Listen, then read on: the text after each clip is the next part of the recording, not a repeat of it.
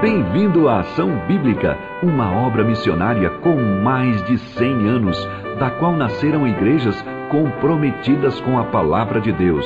Essa mesma palavra nos diz: Feliz o homem que me dá ouvidos.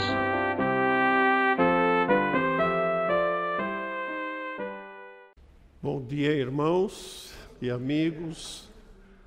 Que Deus esteja concedendo a sua paz em nosso coração, porque nós uh, entregamos a Ele em oração e com ações de graça todos os assuntos e todos os motivos de ansiedade e de angústia.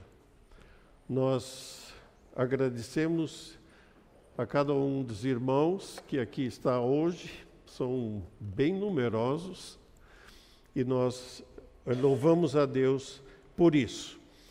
É, vamos orar. Nosso Deus e Pai, nós estamos vivendo dias de muita ansiedade, circunstâncias de inimizades que estão rachando famílias, é, grupos na sociedade, inclusive igrejas. E nosso Deus e Pai, nós te louvamos e agradecemos que Jesus Cristo veio para destruir as obras do inimigo, do, eh, do maligno, e nós invocamos a tua presença, a tua vitória, a vitória do sangue de Cristo sobre tudo aquilo que nos aflige e que eh, separa e eh, eh faz o, mesmo o teu corpo a tua igreja ser dividida. E nós eh, te entregamos esses fatos, mas nós te louvamos, nós te adoramos, porque tu és um Deus de todas as horas as horas da dificuldade, nas horas de vitória, nas horas de alegria, nas horas em que a nossa esperança se renova, e nós te louvamos e agradecemos que tempos de crise são oportunidades de manifestares o teu poder e a tua glória em todos os sentidos. Muito obrigado por isso. Nós te louvamos nesta manhã em teu nome, Senhor Jesus. Amém. Então, como já, já mencionei, nós estamos vivendo circunstâncias bastante complicadas. É, apesar de é, o meu primeiro dia de aula na Faculdade de Medicina ter sido dia 31 de março de 1964. Quem se lembra desse dia? Eu acho que tem poucos que se lembram diretamente. Mas nós tínhamos, uh, foi a minha primeira aula de anatomia com um professor que já tinha dado anatomia, eh, ensinado anatomia a gerações de médicos colegas ao longo de 50 anos. Ele estava dando aula lá dentro e lá fora os tanques com os canhões apontados para o pátio da nossa Escola Paulista de Medicina naquela época. Então, diz lá, nós vivemos muitas circunstâncias Vivemos é, governos é, militares, vivemos o tempo do ato institucional número 5, nós vivemos cassação de deputados, senadores, perseguição e depois a restauração daquilo que chamamos de democracia, que é, é então o governo do povo, pretensamente, com uma ideiazinha lá atrás que a voz do povo é a voz de Deus. Uma das grandes fake news, ou na linguagem antiga, das grandes mentiras que Satanás então espalha por aí. Então, nós estamos vivendo tempos turbulentos, mas raras vezes eu me lembro de ter tido uma, um confronto tão grande como tem sido nos nossos dias. Então, nós vivemos tempos turbulentos, cheios de mentiras ou fake news, acusações fundadas e outras infundadas, promessas sem a menor probabilidade de serem cumpridas, e tudo isso gerando um clima de animosidade, de confronto, de ódio e uma tremenda insegurança. Então, aqueles que temem ao Senhor, nosso Deus, eles enfrentaram esse tipo de confronto, de situações adversas, inúmeras vezes ao longo dos tempos bíblicos e também na história da igreja.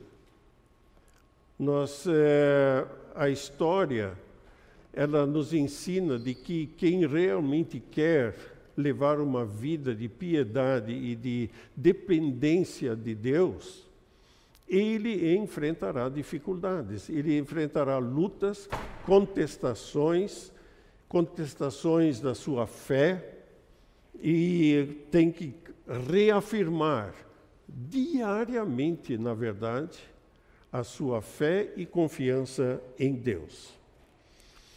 Então, é, houve tempos especiais ao longo da história, mas nós vamos examinar hoje três episódios que trouxeram esperança ou afirmaram a esperança diante de desafios aparentemente insuperáveis, e eles foram registrados na Bíblia, lá em Números 13 e 14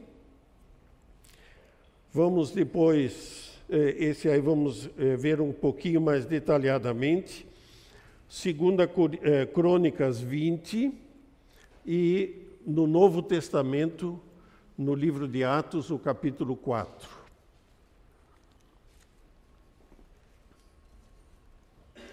Eu tinha pedido para os irmãos de lerem esses, esses trechos da Bíblia, então lá no é, aplicativo lá da, da Ação Bíblica da Saúde. Então tavam, estavam esses textos. Quem o fez levará vantagem. então, vamos é, voltar os nossos olhos para Números 13.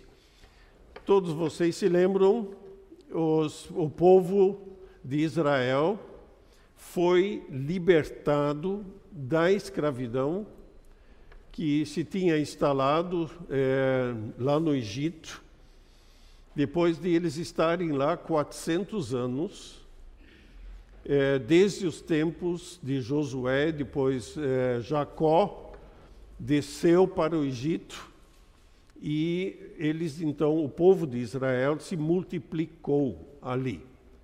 Então é, Moisés o tirou e nós encontramos, nos encontramos aqui no, em Números 13, no, mais ou menos dois anos depois que o povo de Israel saiu do Egito. Vocês se lembram de alguma coisa que aconteceu dois anos atrás? O que, que impactou dois anos atrás? uma doença estranha chamada Covid e que paralisou o mundo inteiro. E eu, eu creio que nós podemos dizer com razão que Deus permitiu isso para mostrar-nos a fragilidade de todos aqueles nossos esquemas políticos, econômicos, é, mesmo médicos que diante dessa, eh, dessa doença, desse vírus, simplesmente quase se, se desmoronou, o mundo desmoronou. Podemos dizer isso. Será que isso não foi um aviso, uma disciplina da parte de Deus para nos trazer de volta, para buscá-lo?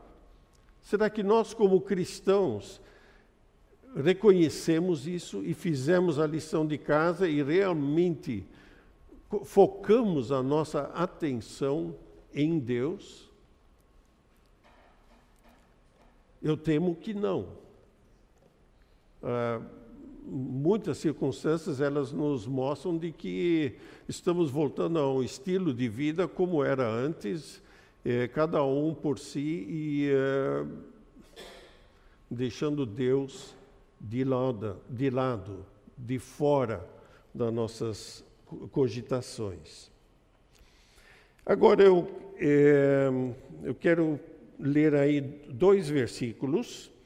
Em Números 13, no versículo 2, Deus diz: envie homens para fazer o reconhecimento da terra de Canaã, a terra o que está escrito aí? Que eu dou aos israelitas. Eu vou repetir.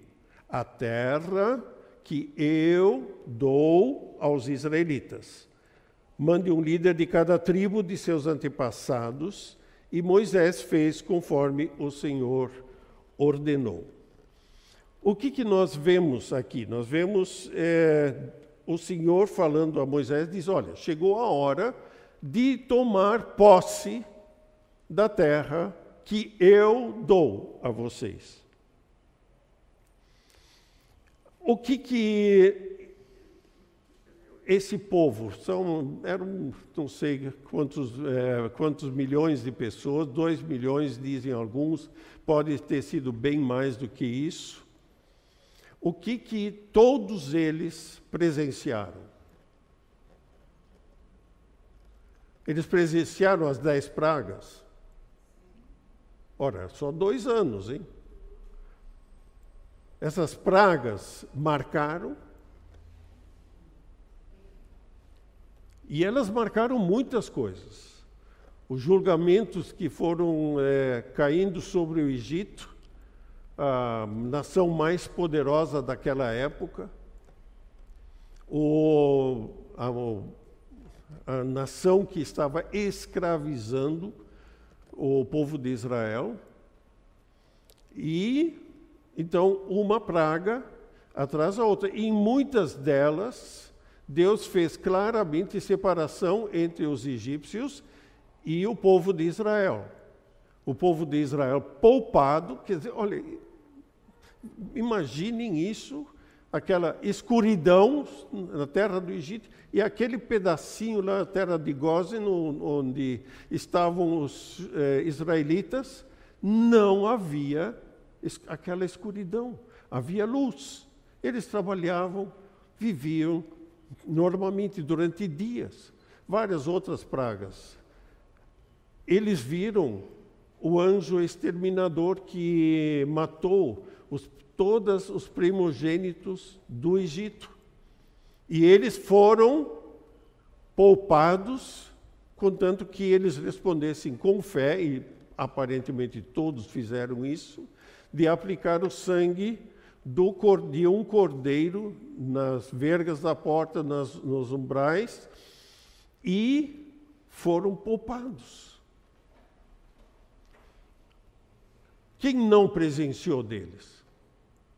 Todos presenciaram. Todos atravessaram o Mar Vermelho a pé seco.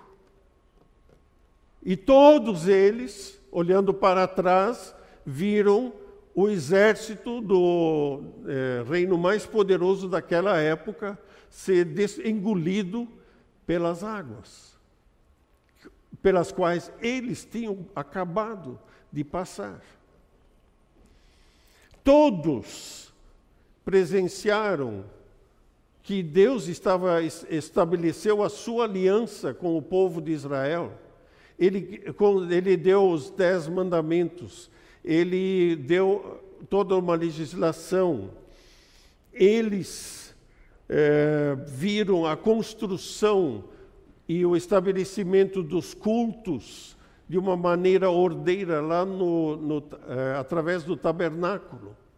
Então, Deus mostrando de um lado a lei que nos condena e condena cada um de nós até os dias de hoje, porque é, é, lei significa a santidade de Deus.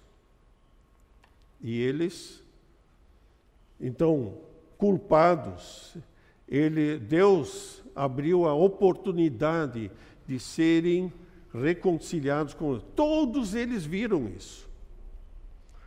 Todos eles diariamente estavam experimentando a fidelidade de Deus. Concordam? O que, que eles tinham que fazer? Todo dia de manhã eles tinham que sair lá fora do acampamento e pegar o maná. E na sexta-feira, quantidade dupla, e no sábado não tinha. Tem, pensem que manifestações da fidelidade e do poder de Deus, um dia atrás do outro. E o que mais que eles viram? Isso é muito importante. O que, que eles viram?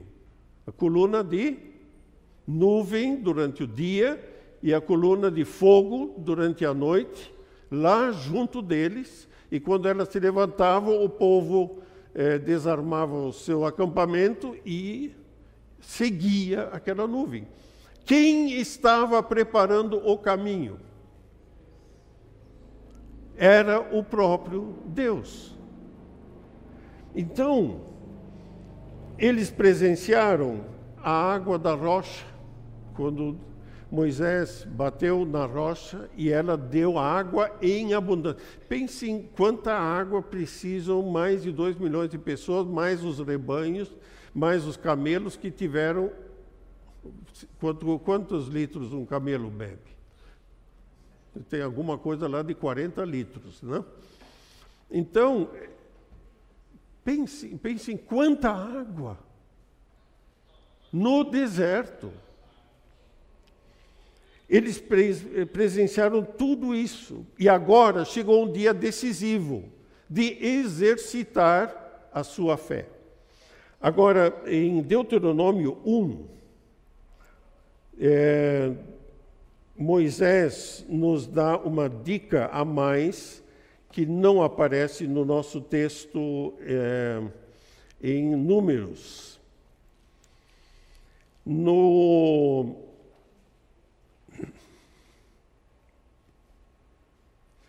é, versículo 20, Moisés lembra daquele fato, ele lembra esses acontecimentos àquela geração de, de crianças e jovens que agora estariam tomando conta, entrariam na terra prometida. Então, no versículo 20, ele diz: Eu lhes disse, vocês chegaram à região montanhosa dos amorreus que o Senhor nosso Deus nos dá. Prestem bem atenção. Que o Senhor nosso Deus nos dá. Ele é que dá. Vejam, o Senhor seu Deus colocou a terra diante de vocês. Vão e tomem posse dela conforme o Senhor, o Deus de seus antepassados, lhes prometeu, não tenham medo nem desanimem. Então todos vocês vieram e me disseram: primeiro enviemos espiões para que façam o reconhecimento da terra para nós. Vocês perceberam? É a voz da incredulidade. Nós, nós precisamos de uns espiões para reconhecer a terra diante de nós. Então, veja a continuação. Eles recomendarão o melhor caminho e indicarão em quais cidades devemos entrar. Isso não nos foi relatado lá em Números 13, mas nós vimos pela, pelo, pelos acontecimentos que esses sentimentos havia desde o momento de enviar os espias. Então, qual era a tripla manifestação da sua incredulidade? Em primeiro lugar, nós precisamos mandar espiões para reconhecimento, reconhecimento da terra eles vão recomendar o caminho, o GPS, eles vão eh, já é, vão programar o GPS para é, marcar o caminho e eles vão indicar quais cidades nós podemos tomar, porque não tem muralhas ou é, de alguma forma não estejam fortalecidas, então aquelas cidades, então a gente vai, vai vamos conquistar. Vocês perceberam a voz da incredulidade? Deus disse: Eu vos dou essa terra. Eles estavam vendo diariamente a nuvem, a coluna de nuvem, a coluna de fogo, e ele tinha é, dirigido eles pelo deserto abrasador depois que atravessaram o Mar Vermelho até o Monte Oreb, e do Monte Oreb até Cades Barneia, onde eles estavam se, encont se encontraram naquele momento. Ele tinha demonstrado a sua fidelidade, o seu poder, e tinha guardado eles durante isso, mesmo durante eh, quando tiveram que eh, combater os amalequitas, ele deu a vitória, ele os protegeu. Então, eh, voltemos lá para números, eh, números 13.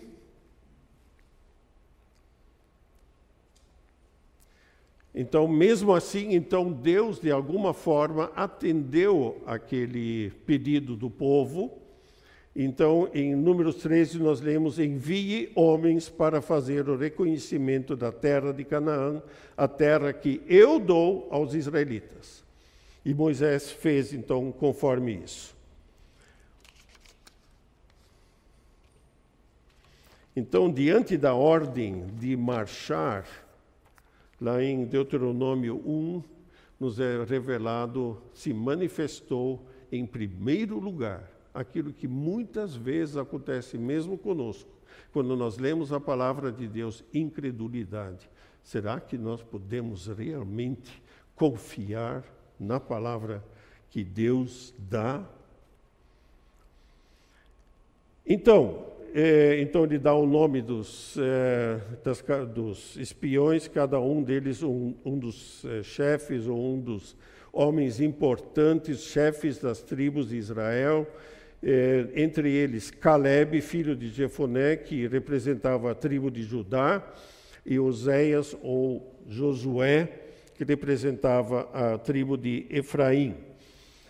Então, Moisés, então no versículo 18, ele dá um checklist. Nós hoje em dia chamamos, chamamos isso de checklist. Olha, vocês devem prestar atenção nos seguintes fatos. O que, que é? Como é a terra? Como são os seus habitantes? E que mais? Que tipo de terra que é? Tem muitos montes, vales, rios, o que que tem? Prestem, é, olhem as cidades, se elas estão muradas, se elas é, não têm muros. No Egito, em geral, as cidades não eram muradas.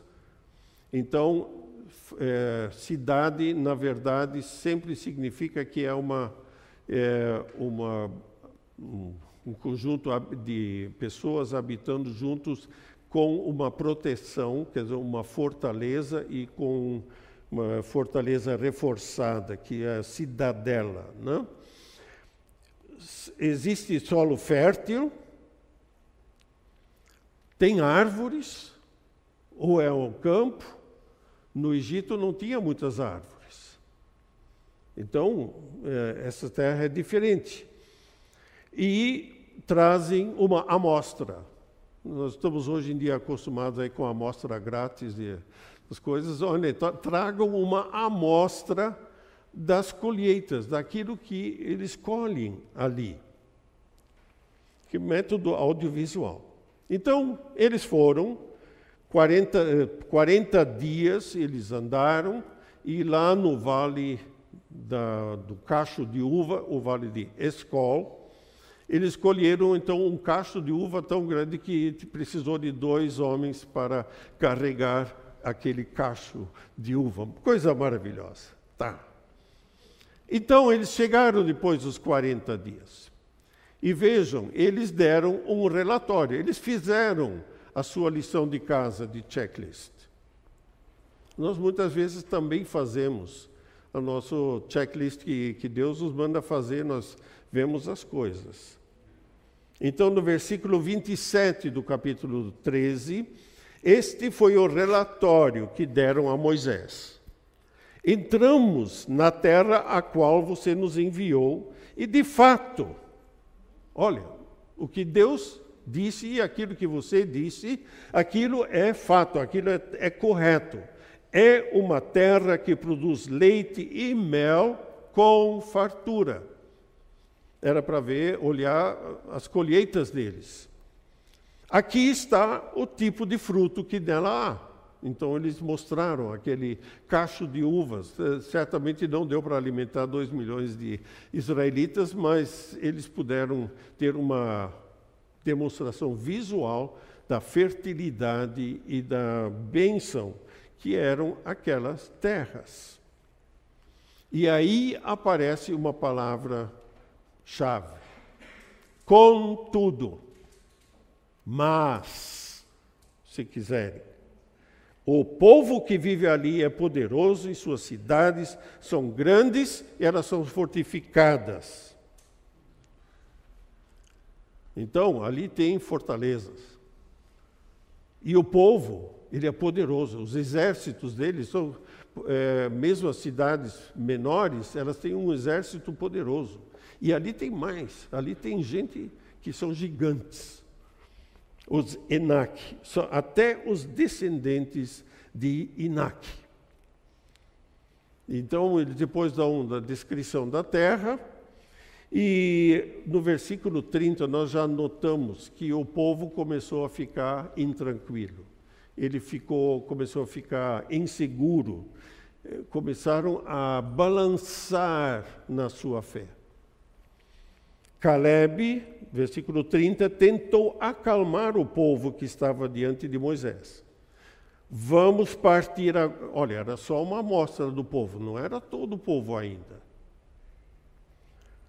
Vamos partir agora mesmo para tomar a terra, disse ele. Com certeza podemos conquistá-la. Qual era a diferença entre Caleb e os dez outros? Eles andaram juntos 40, eles viram as mesmas coisas. Qual era a diferença entre os dez espias e, os, e Caleb e Josué? Caleb e Josué, eles viram mais do que os outros. Eles viram que Deus é poderoso. Mas agora, primeiro, nós vemos que a narrativa negativa ela produz o seu efeito. E olha, nos dias atuais, com toda a confusão que nós estamos vivendo, nós percebemos que a narrativa negativa ela tem um poder incrível de disseminação, um, uma um poder incrível de gerar pânico e de angústia. Então, leiam no versículo 31. Mas os outros homens que tinham feito com ele o reconhecimento da terra discordaram. Não podemos enfrentá-los. São mais fortes que nós. E essa é a ideia que está sendo plantada também nos nossos dias. Nós não podemos enfrentar isso. Não temos o poder para fazê-lo. Então eles espalharam entre os israelitas, olha, veja que parece dias atuais, não? um relatório negativo sobre a terra, dizendo: a terra que atravessamos ao fazer o reconhecimento devorará quem for morar ali. Todas as pessoas que vimos são enormes. Como é que a gente chama isso? Exageraram, fizeram uma hipérbole. Olha, eles são enormes. Quer dizer, nós parecíamos, vimos até gigantes, os descendentes de Enac, perto deles, nos sentimos como gafanhotos. E também assim era que parecíamos para eles. Dizer, ah, esses aí a gente. A gente pisa em cima e isso aí, isso é nada. Algum discurso semelhante nos nossos dias? Infelizmente, sim. Então, mas, pânico. Agora, no, no capítulo 14, nós vemos que então essa narrativa negativa ela ganha força e ganha poder e contamina, e contaminou o acampamento inteiro. E todos eles choraram lá diante de Deus, dizendo: Deus, nós precisamos uma nova liderança. Nós vamos destituir esse Moisés, esse, é, é, esse Arão, e vamos matar Josué e Caleb, que, que tem essa, essa visão de que um, um Deus que, que, que o quê? Que não reconhecemos o seu poder, ele é capaz de nos levar para ali. E eles falaram de apedrejar os dois, por causa do seu relatório positivo. Qualquer semelhança é pura coincidência. Então, eles deu uma revolta. Inclusive, em Deuteronômio, o, é, Moisés ele confirma que houve uma revolta generalizada. Então, houve pânico. Pânico. Caleb intervém mais uma vez, Josué e Caleb. Então, eles rasgaram as suas roupas, no versículo 6 de Números 14, e disseram a toda a comunidade de Israel: A terra da qual fizemos o reconhecimento é muito boa. Eles confirmaram o, eh, o relatório. E se, agora, eles mostram uma visão espiritual da situação disse: Se o Senhor se agradar de nós, ele nos levará em segurança até ela e a dará a nós. Deus não tinha dado a ordem de eles irem, que ele a daria a eles. É uma terra que produz leite e mel com fartura. E agora ele, mais uma advertência: não se rebelem contra o Senhor e não tenham medo dos povos da terra. Diante de nós, olha, ele mostra aqui a sua visão da, da coisa.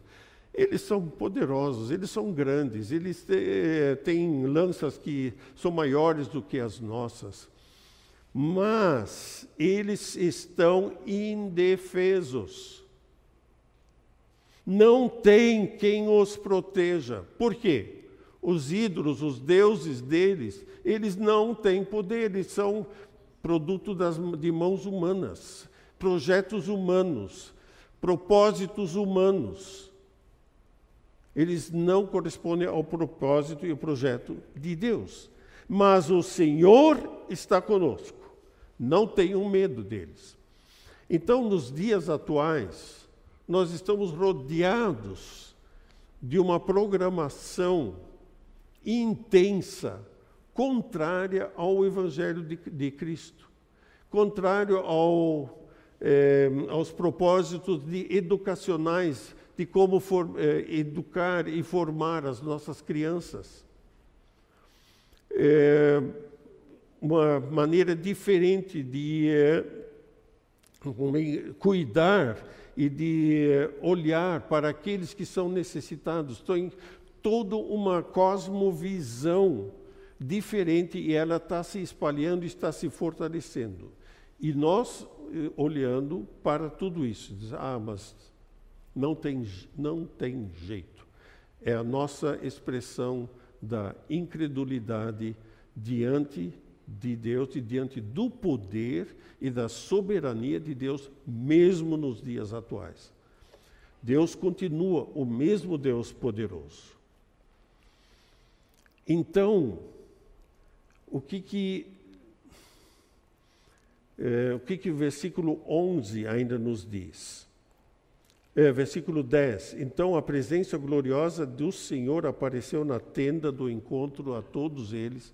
Então ele, Deus interveio, protegeu esses dois de serem é, apedrejados. E o Senhor disse a Moisés: Até quando esse povo me tratará com desprezo? Será que nós cristãos, nos dias atuais, olhando para todo esse cenário que nos rodeia, será que nós seguimos ah, o caminho que o povo tomou aqui de desprezar a soberania e o poder de Deus? Ou será que nós estamos com Caleb e com Josué e dissemos não? Deus é poderoso para fazer isso. O Senhor está conosco. Então, é, Deus, é, Deus então fala com Moisés e diz: Olha, eu vou destruir esse povo todo. Eu vou, vou mandar uma praga e vou mandar um Covid-19 e eles vão morrer todos eles. E aí de ti eu farei um novo povo, tão grande ou maior do que eles. E Moisés se interpõe e ele ora a Deus e diz: Olha, Deus, ele invoca o nome de Deus. No versículo 17, é, aquilo realmente toca. Por favor, Senhor, mostra que o teu poder é tão grande quanto declaraste, pois disseste: O Senhor é lento para se irar, é cheio de amor e perdoa todo tipo de pecado e rebeldia contudo não absolve o culpado, traz as consequências do pecado dos pais sobre os filhos até a terceira e quarta geração. De acordo com o teu grande amor e a tua misericórdia, peço que perdoes os pecados deste povo, como os tens perdoado desde que saíram do Egito. Então o Senhor disse: Eu os perdoarei, como você me pediu. Mas tão certo quanto eu vivo, Tão certo quanto a terra está cheia da glória do Senhor, nenhuma dessas pessoas entrará na terra. Então ele sabia muito bem aqueles que tinham rebelado no seu coração contra a promessa de Deus e contra a soberania de Deus e contra o poder de Deus e contra a glória de Deus. Ele disse: Olha, eles terão consequências e eles morrerão aqui. Então, e nós vemos no versículo depois é, 36 que os homens que Moisés tinha enviado para fazer o reconhecimento da terra, aqueles que instigaram a rebelião contra ele com o seu relatório negativo. Olha, na, hoje em dia se usa um, não um relatório, mas uma narrativa negativa. Né? Isso, a palavra que se disseminou agora é narrativa. Não? Então eles morreram repentinamente de uma praga diante do Senhor. O que distinguiu Caleb, Josué, Moisés? O que distinguiu eles? Eles viram além das circunstâncias. As circunstâncias foram corretamente relatadas eles fizeram a lição de casa, aquela checklist lá, eles realmente foram, foram corretos, mas eles não viram aquilo que Josué e Caleb viram pela fé. Um amigo meu de muitos anos atrás, lá em Santa Catarina, ele gostava de dizer o seguinte: nós, precis, nós cristãos, dos tempos atuais. Nós precisamos de crentes como Caleb, como Josué, verdadeiras araucárias. Você sabe o que é araucária? Pinheiro, né? aquele pinheiro frondoso. Ele é enorme, são 25, 30 metros. E lá no, lá no vento a gente vê aquela copa enorme balançando. Ela balança, ela tem elasticidade, ela responde aquilo. Mas por quê? Porque as suas raízes são profundas. Quanto mais exposto ao vento, mais profundas as raízes das araucárias. E nós, nos dias atuais,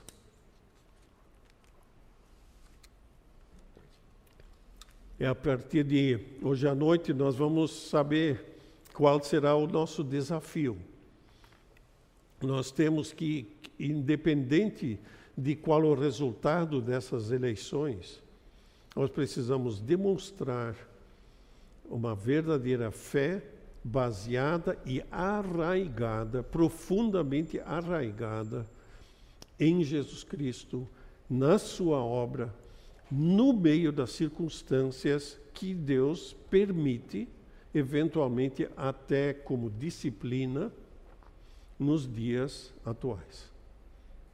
Então, nós temos que ser é, pessoas que, apesar de tudo, nós colocamos colocarmos as nós lançarmos as nossas raízes profundamente naquele que é poderoso, que é aquele que é todo poderoso, também nos dias atuais, para nos não somente levar até a vitória, mas também de é, poder é, viver uma vida de vitória em Cristo nos dias atuais.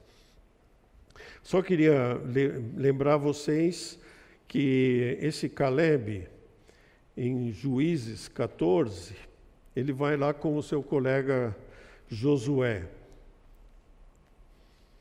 E ele diz, uma delegação da tribo de Judá, eh, versículo 6. É, filho de Quenezeu Jefoné, ele foi para Josué em Gilgal e lhe disse: eu tinha 40 anos. Então, um homem na flor da idade, como a gente diz, não? Quando Moisés, servo do Senhor, me enviou de Cades Barneia para fazer o reconhecimento da terra de Canaã. Eu voltei e lhe dei um relatório verdadeiro. Vocês leram isso? Não uma narrativa negativa, não uma narrativa tecnicamente correta, mas espiritualmente errada. Eu dei um relatório verdadeiro. Mas meus irmãos israelitas que foram comigo assustaram o povo de tal maneira que eles se encheram de medo. De minha parte, segui o Senhor, meu Deus, de todo coração. Será que isso nós podemos dizer isso de nós? filhos de Deus, que nós estamos da minha parte, de nossa parte, seguindo o Senhor, nosso Deus, de todo o coração. Por isso, naquele dia, Moisés me prometeu solenemente: a terra de Canaã, na qual você caminhou, será herança permanente para você e seus descendentes. Pois você seguiu o Senhor, meu Deus, de todo o coração. Agora, como você vê, tá, pá, versículo 11: Continuo forte como no dia em que Moisés me enviou, e ainda posso viajar e lutar até tão bem quanto naquela época 85 anos. Portanto, dê-me a região montanhosa que o Senhor me prometeu, onde viveram, viviam quem? Os Enaquitas, aqueles gigantes você certamente se lembra de que, enquanto fazíamos o reconhecimento da terra, descobrimos que os descendentes de Enac viviam ali em grandes cidades fortificadas. Mas se o Senhor estiver comigo, eu os expulsarei da terra como o Senhor prometeu. Quantos anos de fé fiel? Mais de 45 anos com aquela mesma convicção que ele demonstrou no dia do relatório. Então Josué abençoou Caleb, filho de Jefoné, e lhe deu Hebron como herança. Até hoje Hebron pertence aos eh, descendentes de Caleb, quando foi escrito o livro de Josué.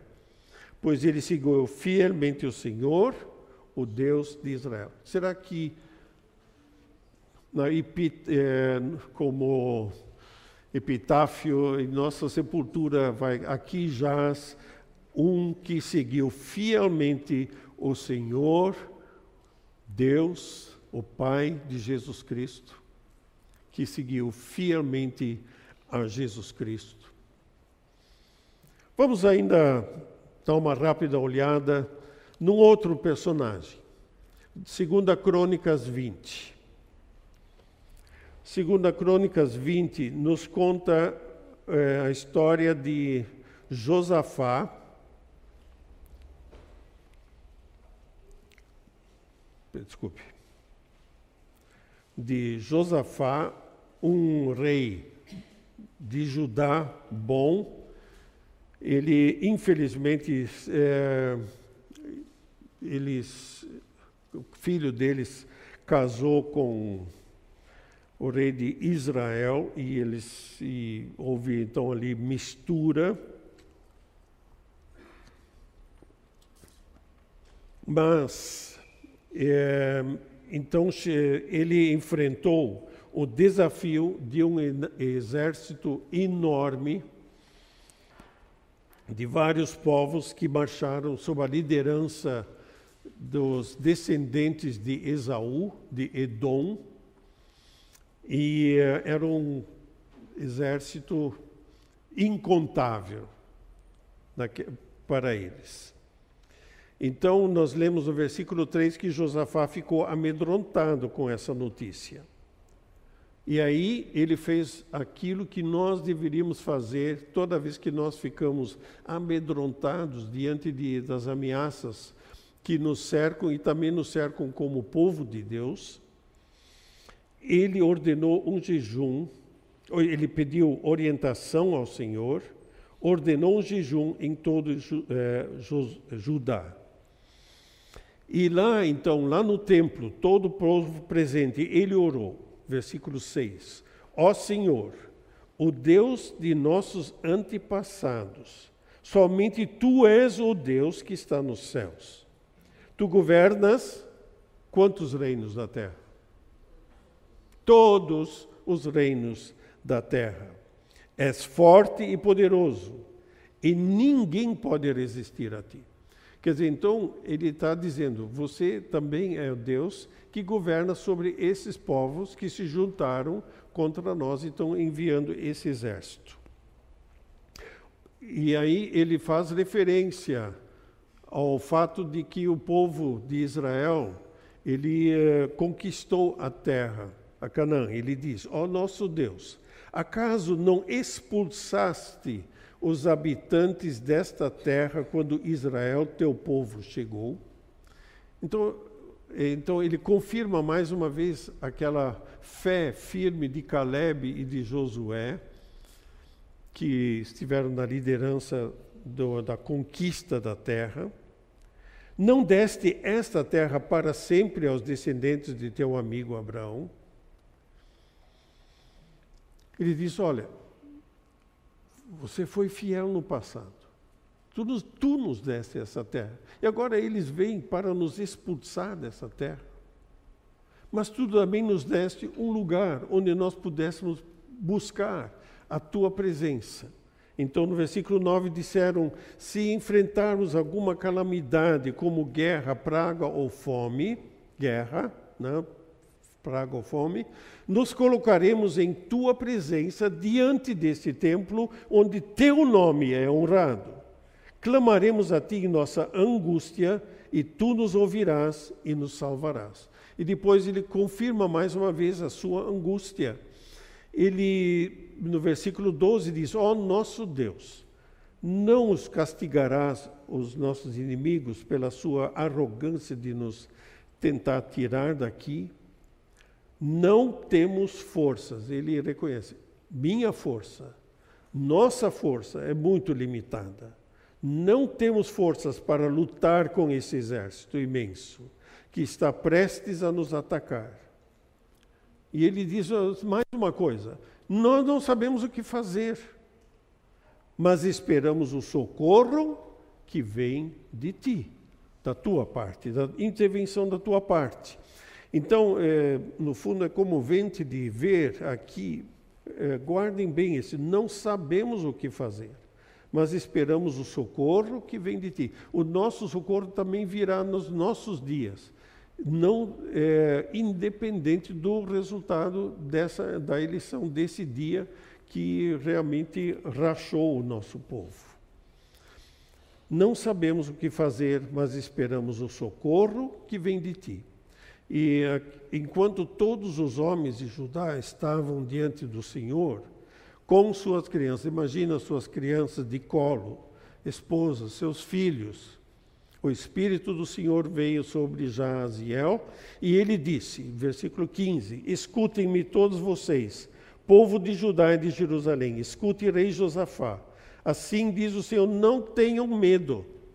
Primeira coisa, não tenham medo. Não temam. As circunstâncias podem ser adversas, mas o Deus de vocês continua o mesmo. Assim diz o Senhor: não tenham medo. Entende? Não é o profeta que está dizendo isso, é Deus que está dizendo: não tenham medo.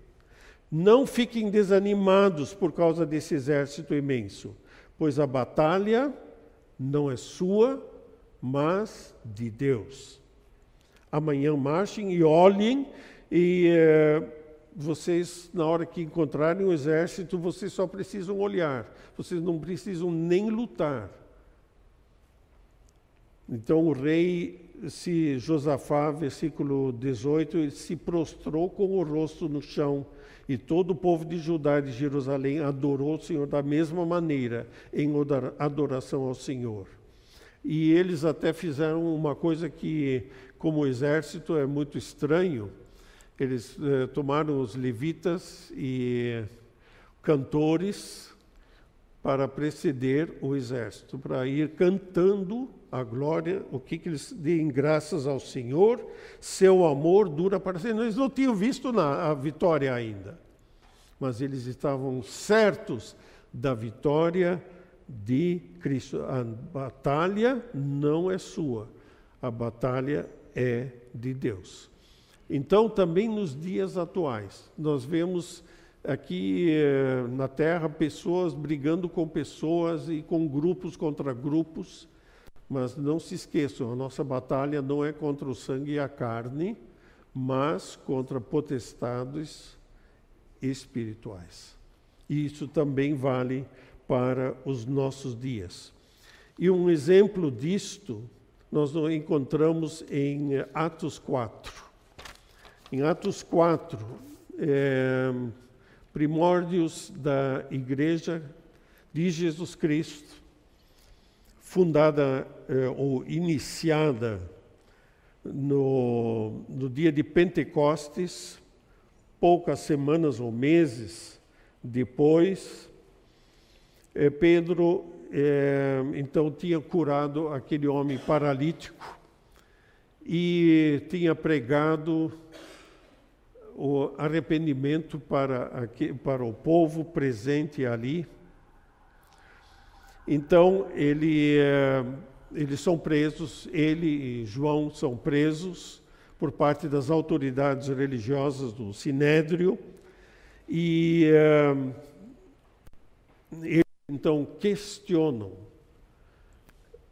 os apóstolos sobre em nome de quem? Em, com que poder ou em, que, em nome de quem vocês fizeram isto? E se vocês forem leitores atentos do livro de Atos, vocês vão ver que a partir desse, desse versículo até o capítulo 6, 7, o assunto sempre de novo volta à tona: o nome de Jesus. O nome de Jesus Cristo. Então, o, o apóstolo, em primeiro lugar, no versículo 10, ele afirma: ele foi curado pelo nome de Jesus Cristo, o Nazareno, a quem os senhores crucificaram, mas a quem Deus ressuscitou dos mortos. Pois a respeito desse Jesus que se diz, a pedra que vocês, os consultores, rejeitaram, se tornou a, a pedra angular, e não, versículo maravilhoso, versículo 12, não há salvação em nenhum outro. Não há nenhum outro nome debaixo do céu, em toda a humanidade, por meio do qual devamos ser salvos. E é o nome de Jesus.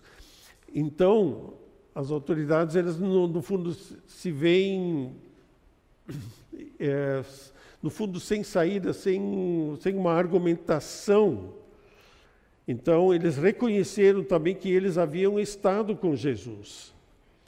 Então, eles ficaram na sua insegurança e o que vamos fazer com eles. Eles fazem uma coisa que muitos tentaram desde é, partidos comunistas na, na, União Soviética, na China, na Coreia do Norte, em outros países, ou outros é, governos muçulmanos, e é, eles proibiram eles de pregar o nome de Jesus. No versículo 17 é, a conclusão deles lá no, na, na, sala dos jurados, mas para evitar que espalhem sua mensagem, devemos adverti-los de que não falem nesse nome a mais ninguém.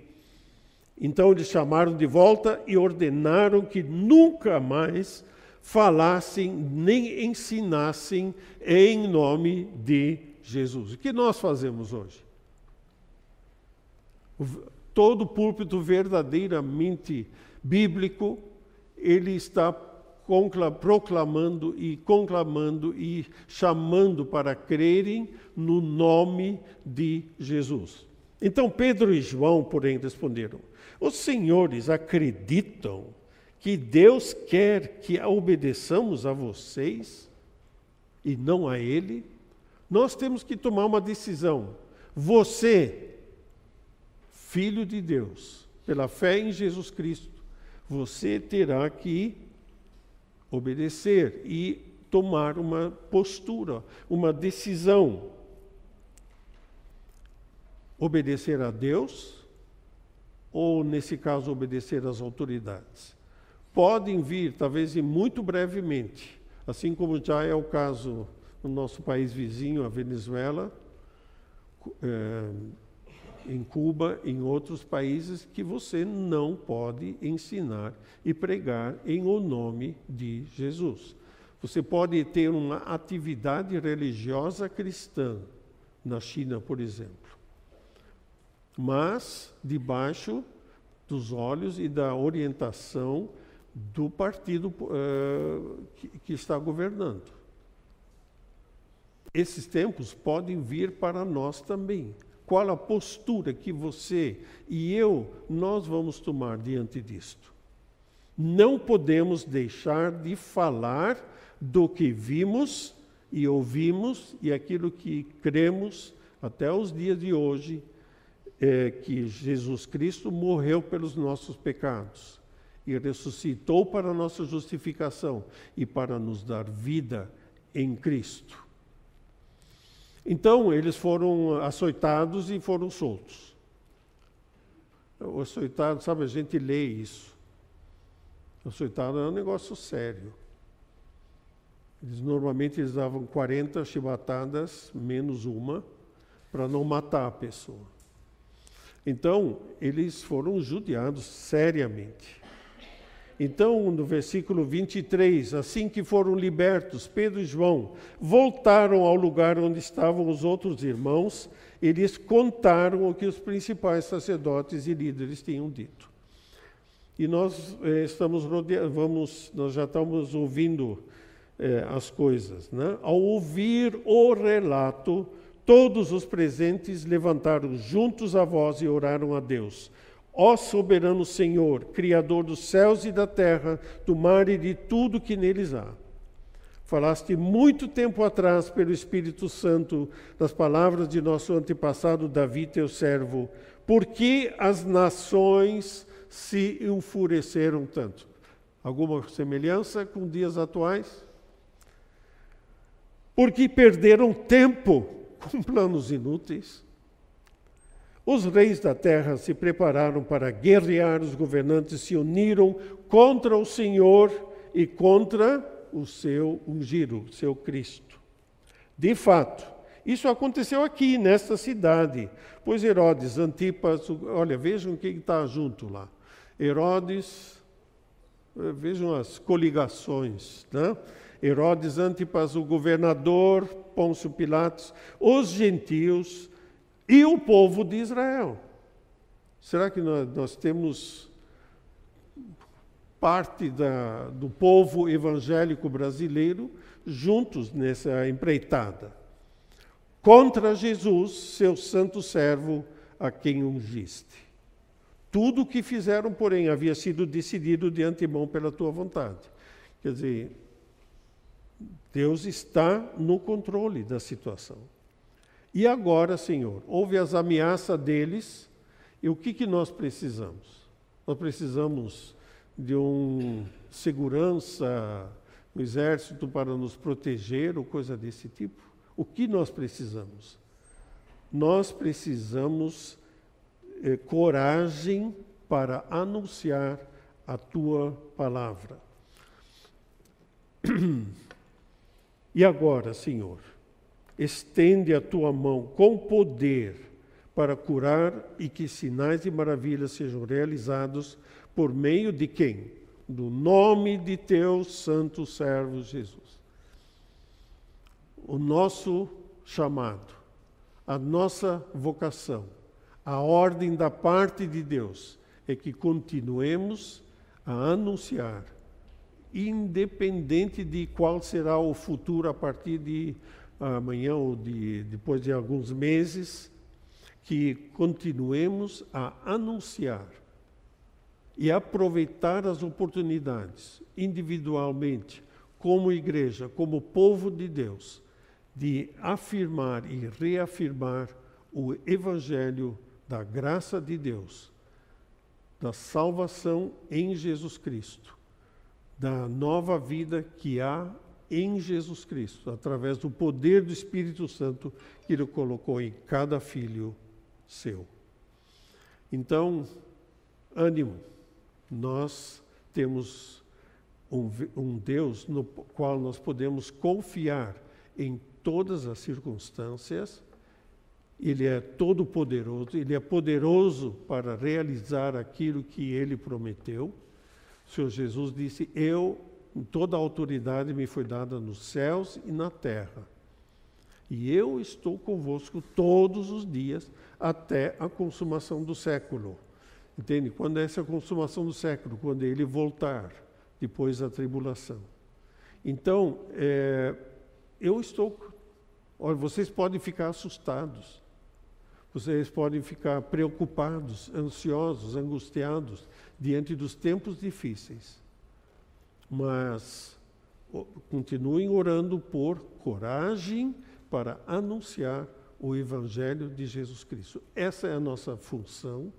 Essa, por isso nós fomos salvos, para isso nós fomos salvos. E é isto que Deus está orden, nos ordenando, não é simplesmente pedido. Ele está nos, nos deu uma ordem. Ele nos deu um pedido que, que podemos dizer, ah, mas eu não quero. A nossa missão, a, no, a ordem é continuemos com coragem anunciar o Evangelho de Jesus Cristo. O que, que aconteceu naquela hora, depois dessa oração, o lugar onde estavam reunidos tremeu e todos ficaram cheios do Espírito Santo e pregavam corajosamente a palavra de Deus. Eu me lembro do Edmund Speaker, que foi o, foi o primeiro diretor da Rádio Transmundial aqui no Brasil. Ele vi, visitou cristãos na China. E quis assim dar um consolo, conforto. Olha, nós estamos orando por vocês na sua perseguição. Disse, aí depois um chinês eh, disse para ele: escuta, nós não precisamos disso. Nós precisamos que vocês orem simplesmente que nós tenhamos coragem de anunciar, continuar a anunciar o nome de Jesus. Ele ficou envergonhado. Ele diz: Nós achamos que precisa disso, daquilo. Ah, disse: Olha, nós só precisamos que continuem intercedendo para que nós possamos continuar, mesmo em toda essa adversidade. E a adversidade não diminuiu, gente. Lá na China, eh, talvez seja a maior população de verdadeiros crentes que, que temos aqui no nosso planeta, no momento mas é um povo que está na clandestinidade e tendo que anunciar o evangelho na clandestinidade. E isso pode chegar para nós também. Mas nós temos do nosso lado um Deus que é fiel a todas as suas promessas e é que é fiel a, em todas as horas e que sempre estará conosco todos os dias os dias bons, dias ruins, dia de confronto, dia de vitória. E de uh, ver pessoas aceitando a Jesus Cristo. Vamos continuar com a nossa confiança e fé firmemente plantada em Jesus Cristo. Uma araucária, uma, um pinheiro profundamente arraigado em Cristo e podendo, resistindo aos, às intempéries, às lutas, as contestações. Então, Deus nos abençoe a todos e que possamos nos firmar cada vez mais no Senhor. Oremos. Nosso Deus e Pai, nós te agradecemos de que tu és o Senhor de todas as coisas. Tu as criaste, tu as fizeste existir, tu tornaste o nosso mundo habitável através da tua palavra e nós te louvamos e agradecemos, que sabemos que tu também és aquele que é poderoso para guardar o teu povo, o, a, todos aqueles que colocaram a sua fé em Jesus Cristo, em meio a qualquer tipo de eh, circunstância, de eh, momentos históricos que estamos vivendo se for na vitória, que sejamos é, realmente fiéis em continuar a anunciar o Evangelho de Jesus Cristo. Se for na adversidade, que o façamos da mesma maneira, fielmente confiando e eh, arraigado em Jesus Cristo. Nós te entregamos também o destino desse país as tuas mãos. Nós vimos que, através dos anos, tem salvado milhões de pessoas. Nós te louvamos e agradecemos por cada um deles. Entregamos também os povos indígenas que, que estão sendo sistematicamente alixados do Evangelho. Que eles também possam é, ter mais oportunidades ainda de ouvir o Evangelho de Jesus Cristo e serem salvos e que tu cuides de cada um dos teus filhos aqui neste, nessas circunstâncias que estamos vivendo no momento atual. Em teu nome, Senhor Jesus. Amém.